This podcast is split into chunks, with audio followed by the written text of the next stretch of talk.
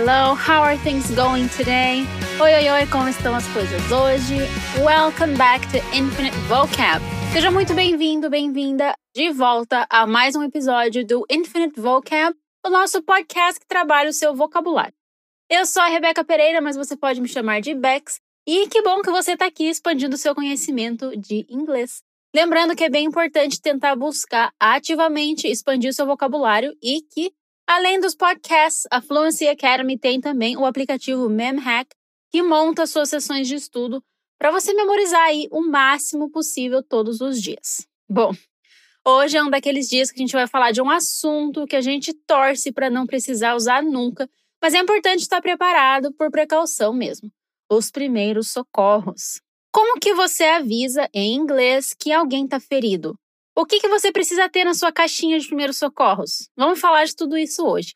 E vou aproveitar para falar aqui rapidinho uma coisa que eu acho que eu nunca disse em podcasts, que é Além de ser prof de inglês, eu sou também farmacêutica, então achei legal a ideia de compartilhar esse tema com vocês. E se você já escuta a gente, já sabe que quando você ouvir esse barulho, é a sua vez de falar, ok? Assim fica mais fácil você já gravar a palavra com a pronúncia correta. Vamos lá. Você pode acompanhar também tudo que a gente vai falar no nosso conteúdo escrito do episódio lá no nosso portal fluencytv.com. Então vamos começar por primeiros socorros, que se diz first aid. First aid. E o kit de primeiros socorros é chamado, igual ao português, First Aid Kit. Repeat first aid kit. E a gente precisa desse kit em um caso de emergência, certo? Diz aí, emergency. Emergency. É uma emergência, fica It's an emergency. Repeat. It's an emergency. Ou então, se acontece um acidente, mais uma palavra muito parecida com o português: accident. Accident.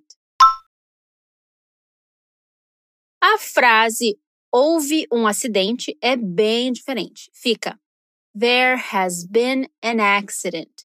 Normalmente abreviada como There's been an accident. Vamos repetir. There's been an accident. There's been an accident. Isso aí. E aí, os tipos de machucados ou acidentes são infinitos, né? Então vamos falar só dos mais comuns no dia a dia, começando por um corte. Eu me cortei. Fica I cut myself. Vamos lá. I cut myself. E vamos falar também a frase Eu cortei meu dedo. Quem nunca, né? Repete comigo. I've cut my finger. Para dizer que você queimou o dedo, usamos o verbo burn. A frase é I've burned my finger. Eu queimei meu dedo. Como fica então? Eu queimei meu dedo. I've burned my finger. E para encerrar nossos pequenos acidentes, Vamos aí para torção, que é infelizmente muito fácil de acontecer, né? Torcer é twist ou então sprain. As duas palavras são bem comuns. Fala comigo. Twist. Sprain. Twist or sprain. Calcanhar é ankle. E é normalmente o mais afetado nesses casos, né? Ankle. Eu torci o calcanhar, vai ficar I've sprained my ankle. Bora falar. I've sprained my ankle. I've sprained my ankle. Nice work. Agora você consegue reportar aí o que rolou com você ou com quem estiver contigo. Como que diz mesmo, eu queimei meu dedo? I've burned my finger. Aê! Então você avisou o que aconteceu. Talvez você precise pedir por alguns itens ali para te ajudar no momento. No kit de primeiros socorros, uma das coisas clássicas é o analgésico, o remédio para dor. Analgésico é comumente chamado de painkiller. Painkiller. Se alguém se cortar ou tiver um ralado feio, é necessário passar um antisséptico para limpar aí a ferida, né?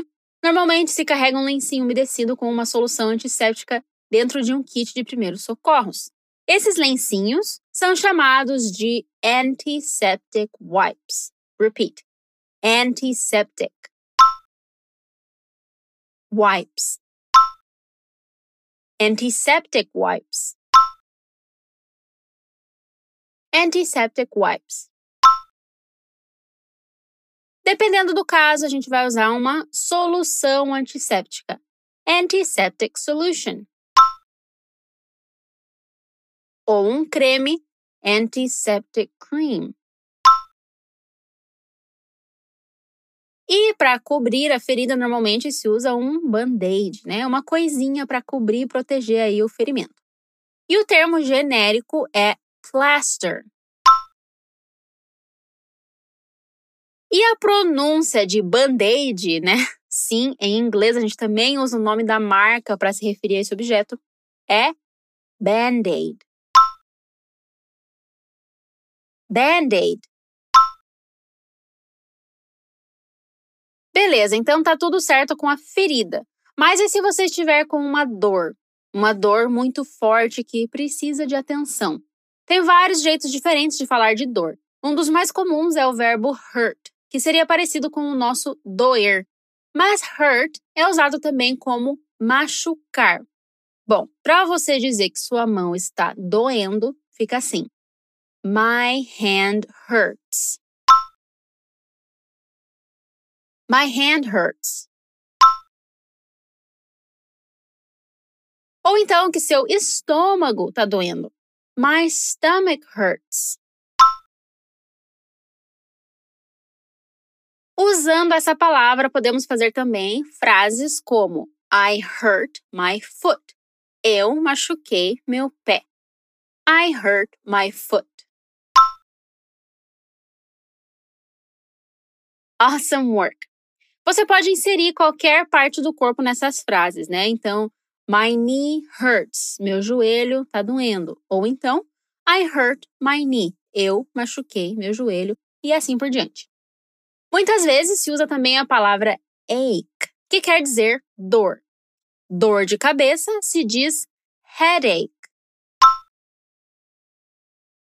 Eu tô com dor de cabeça fica I've got a headache. I've got a headache.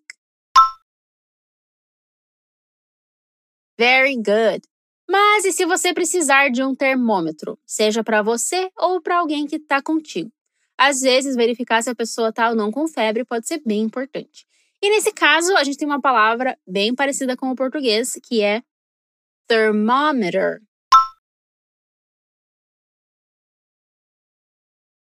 Thermometer.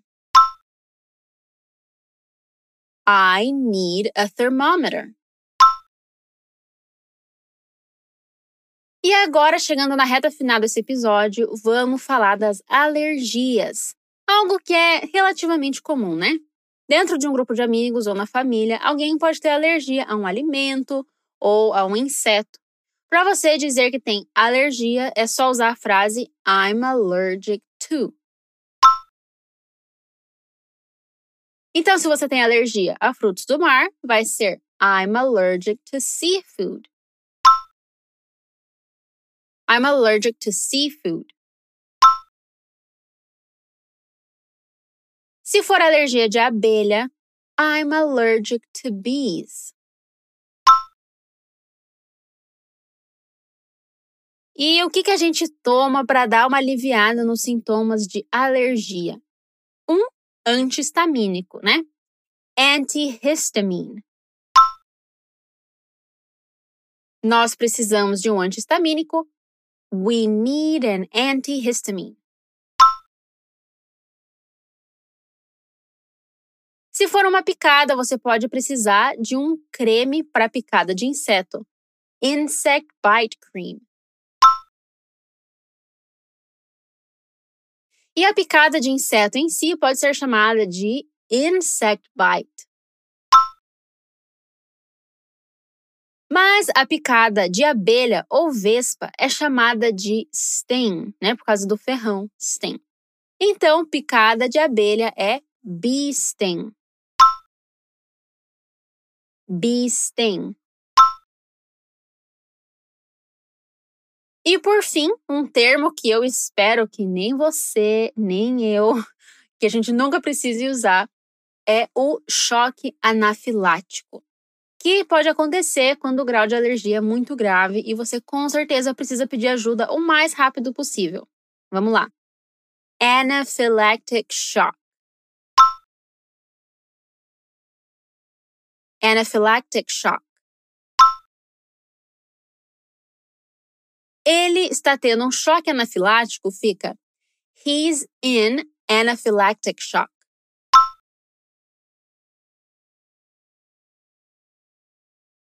E aí, para resolver isso, você precisa conseguir epinefrina, que normalmente já está dentro de um dispositivo de fácil aplicação chamado de EpiPen, né? Uma caneta de epinefrina. Em inglês, EpiPen. Mas como eu digo mesmo, eu tenho alergia a frutos do mar? I'm allergic to seafood. E como que chama a picada de abelha? Bee sting. Awesome work and that's all. E é isso. Muito obrigada por chegar até o fim do episódio comigo e espero que seja útil para você, né? Todo esse vocabulário que possa te ajudar aí no momento crítico. Tomara que não, né? Mas se acontecer, que possa te ajudar e não se esqueça que você pode ouvir esses episódios quantas vezes você quiser e você pode ler os principais termos que a gente falou aqui lá no nosso portal fluencytv.com. Lá você vai encontrar também um monte de conteúdo de graça para você melhorar ainda mais o seu inglês. And that's it. I hope you have an awesome day and week, and I'll see you next time. Take care. Bye bye.